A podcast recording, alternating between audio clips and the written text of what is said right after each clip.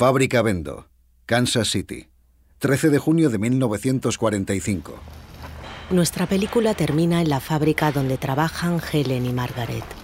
Empezamos con una panorámica del gran espacio interior de la nave central.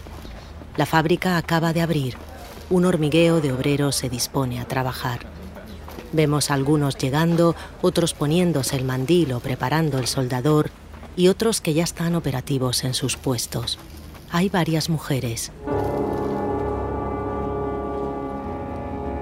La cámara se eleva hasta introducirse en el despacho del director, una estructura de cristal similar a una pecera que está colocada estratégicamente sobre los empleados.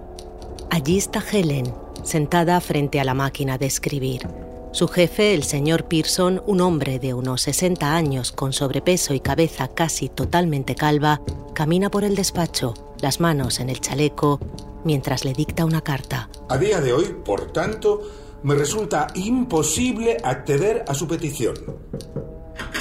El periódico de hoy, señor Pearson. Ah, sí, muy bien, déjalo por ahí.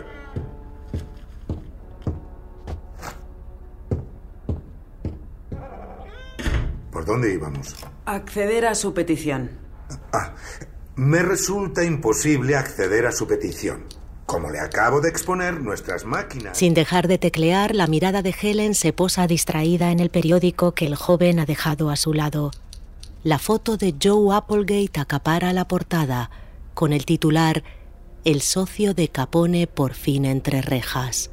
Helen se levanta de un salto, la silla cae hacia atrás. Por Dios, Helen, ¿se puede saber qué mosca le ha picado? Helen agarra el periódico y se acerca al cristal. Vuelve a leer la portada y luego apunta la mirada hacia abajo. Tres empleadas, entre ellas Margaret Walker, están alrededor de un periódico comentándolo con sorpresa. Margaret levanta la cabeza hacia la pecera, buscando la mirada de Helen. Helen, vuelva a su sitio. Señorita Cruzari, ¿me oye? Helen vuelve a su silla tambaleándose y se sienta lentamente. La cámara nos muestra su rostro aturdido y poco a poco se acerca a sus ojos.